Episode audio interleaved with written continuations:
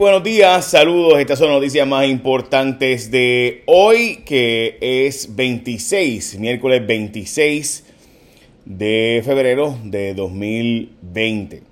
Bueno, no hubo un arresto de una mujer en el aeropuerto, dijo el teniente Trinidad de la región de la policía de Bayamón.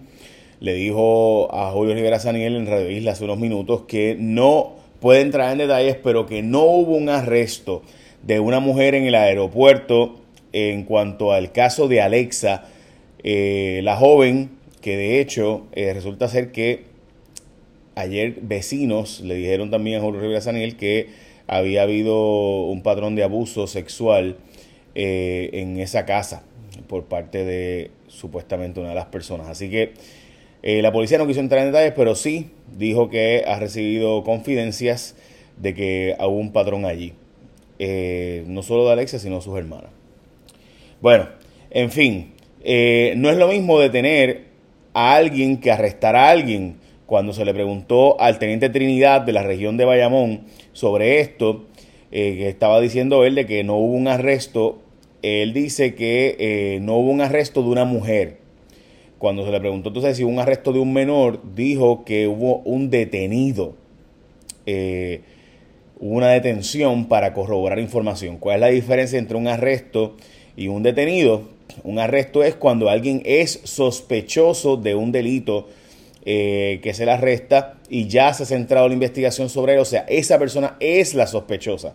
Mientras que un detenido es, estamos corroborando información y tenemos 36 horas para detenerte, o sea, un arresto, pero te detienen, se preguntan, se corrobora cosas y si no pueden encontrar evidencia de que, de que la investigación se centra sobre ti como sospechoso, pues tienen que soltarte. Así que es una gran diferencia lo uno de lo otro. Eh, por tanto, ¿qué significa cuando eh, la policía dice que hay un detenido pero no arrestado? Cuando usted escuche eso, significa que hay una persona de interés que ha sido detenida, que está arrestada para los efectos prácticos, ¿no? Eh, no se puede ir si le da la gana, pero la policía tiene 36 horas para poder encontrar evidencia suficiente para entonces arrestarlo leyéndole ¿verdad? los derechos de que la investigación se centra sobre esa persona. ¿Okay? Así que eh, aparenta ser que la mujer no fue arrestada. Eh, lo que se dijo ayer en los medios de comunicación, dijimos todo, eh, que nos llegó información de diferentes fuentes, era que sí había habido personas que habían sido detenidas o arrestadas, ¿verdad? Para los efectos prácticos. Legalmente no es lo mismo detenido que un arrestado. Espero que se haya entendido esa diferencia. O sea, yo voy, te llevo conmigo a la policía, te llevo conmigo al cuartel, te tengo, puedo tenerte hasta por eh, día y pico allí detenido, no te puedes ir. Eh, pero entonces tengo que radicarte cargos en esas 36 horas, tengo que conseguir suficiente evidencia para poder radicarte cargos y entonces hacer un arresto formal o te tengo que dejar ir. Eso es. Eso es lo que significa lo que está pasando. ¿Ok?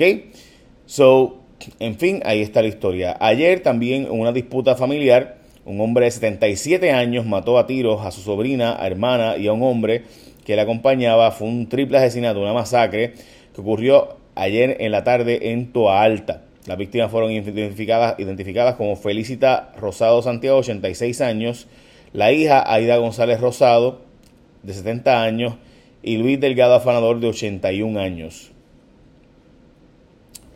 Bueno, la hija talentosa del alcalde de Lares se pegó, vamos a hablar de eso ahora, se quemaron unas computadoras y un equipo del CRIM. Y por qué, voy a contarles ahora también el por qué Tomás Rivera Chat se ha convertido en el verdadero gobernador y ahora se extiende por 10 años la gente que está bien cercana a él, voy a hablarles ahora, pero antes de entrar a eso, usted sabe que han salido un montón de noticias complicadas y difíciles, no tan buenas, pero escuchen bien, porque hay una gran noticia, es una sorpresa que te va a gustar. Hay una oferta nueva de contenido, más contenido, más entretenimiento para ti con DirecTV, que tiene planes desde $27.99 al mes, porque ellos son los que vienen con algo nuevo para ti. Ya sabes que no puedes mencionar mucho, de hecho no puedo decir gran cosa, a ustedes tampoco, si les puedo decir que en un marzo cerca de ti tienen más ofertas de entretenimiento pronto. Así que puedes ir a cualquier tienda o kiosco de AT&T, agente autorizado, llamar al 787-620-5220, 787-620-5220 y los planes empiezan desde $27.99. Yo tengo DirecTV. Así que se los puedo decir. Y por si acaso lo pago, no me lo regalan, lo pago. O sea, yo pago mensualmente eso. Bueno, eh, ok. ¿Por qué el asunto de que, eh, de que se quemaron las computadoras en el crimen es tan importante, gente? Porque miren esto. Se fueron en el crimen y rentaron un edificio allí en. consiguieron un edificio en Bayamón, lo pusieron allí y entonces no le tenía aire acondicionado las computadoras. Obviamente tú tienes equipos electrónicos, equipos tecnológicos allí. ¿Qué va a pasar? Pues lo obvio, va a quemarse. Porque los equipos tecnológicos obviamente tienen que tener aire acondicionado. Pues había chavos para una guagua nueva para el director, para Potitito, Paniagua, para Potito Paniagua. Habían, habían chavos para una guagua nueva Blimblinia. Habían chavos para contratar 12 empleados en recursos humanos y además con una consultora aparte a quien hay que pagarle un billete para dirigir una agencia, gente, una empresa privada se administra con menos de, de dos, tres empleados de recursos humanos, pues aquí había 12. Eh, se gasta un montón de horas en abogados, eh, abogados que su única factura es que estuvo reunido con el director de las 9 de la mañana hasta las 6 de la tarde, serio, o sea, abogados cobrando cientos de dólares la hora, firmado por el alcalde de Sidra, que es el presidente del CRIM, eh, o sea, los gastos allí están al garete. Mientras, evidentemente, están quebrados los municipios. De hecho, están pidiendo dinero para la asociación y la federación de alcaldes, 200 mil dólares para cada uno. Esto es un desastre, entonces, pero no había dinero para poner un aire acondicionado a las computadoras para evitar que explotaran. Pues, ¿sabes qué? explotaron, ¡Eh! se quemaron ayer las computadoras y los equipos electrónicos del CRIM. Muy bien, muchachos, gracias por hacer el trabajo que hacen. No habían billetes para lo importante, pero sí había para la guagua. O sea, el, eh, el, gente, el chofer del CRIM, el director del CRIM, consiguió un chofer. Mientras la directora anterior no tenía chofer, no le hacía falta un chofer. El director actual se compró, actual se compró una guagua nueva y un chofer. Contrató un chofer. En serio, o sea, de verdad hace falta tener un chofer.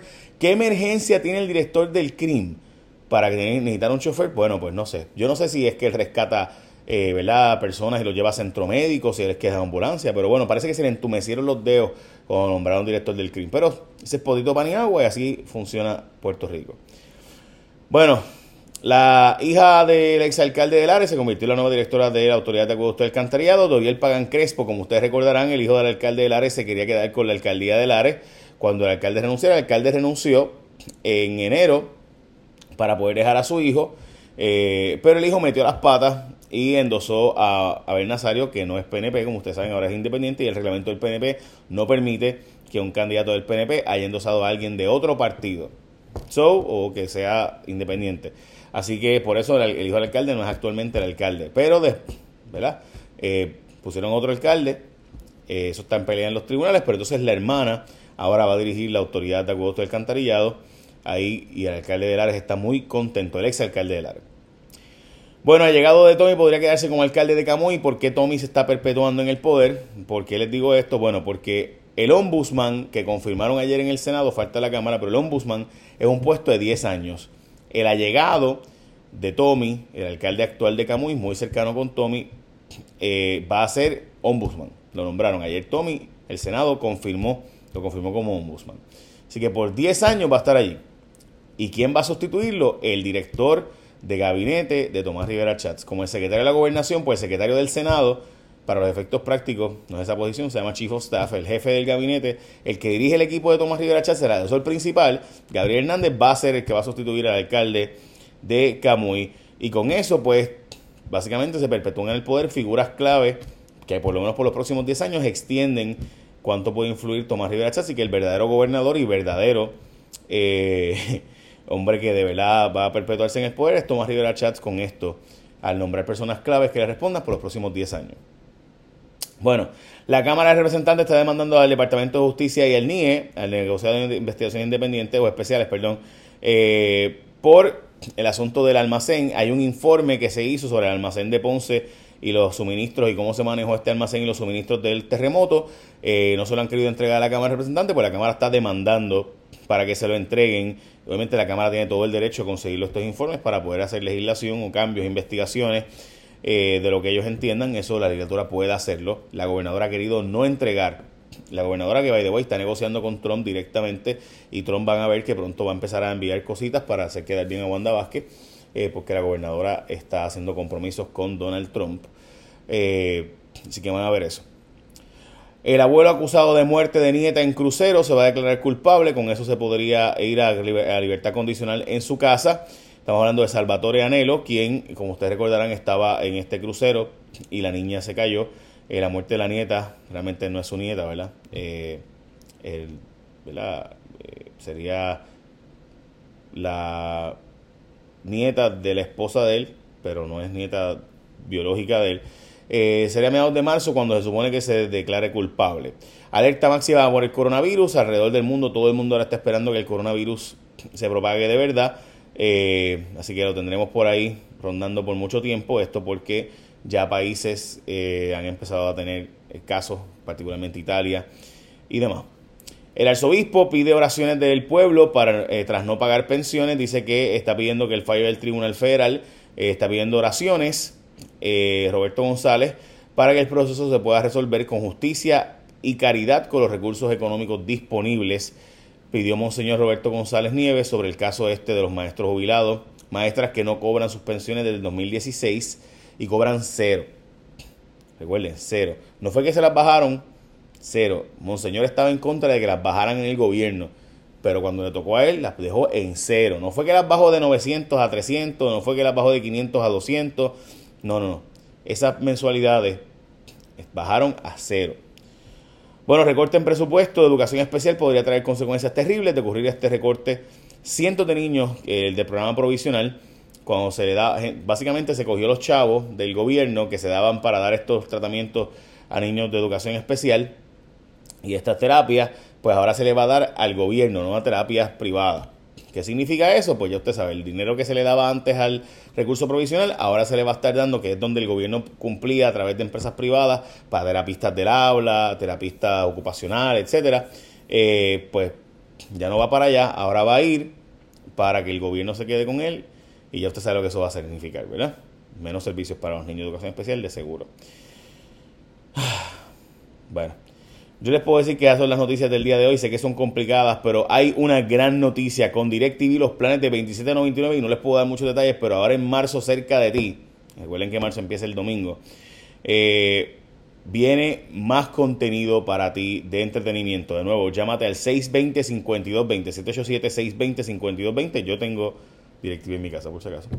620-5220 con DirecTV. Ya lo saben, cualquier kiosco, tienda de AT&T pregunta por el nuevo entretenimiento, la nueva oferta de entretenimiento de DirecTV. Bueno, esa va la bendición. Ahora sí. Bye.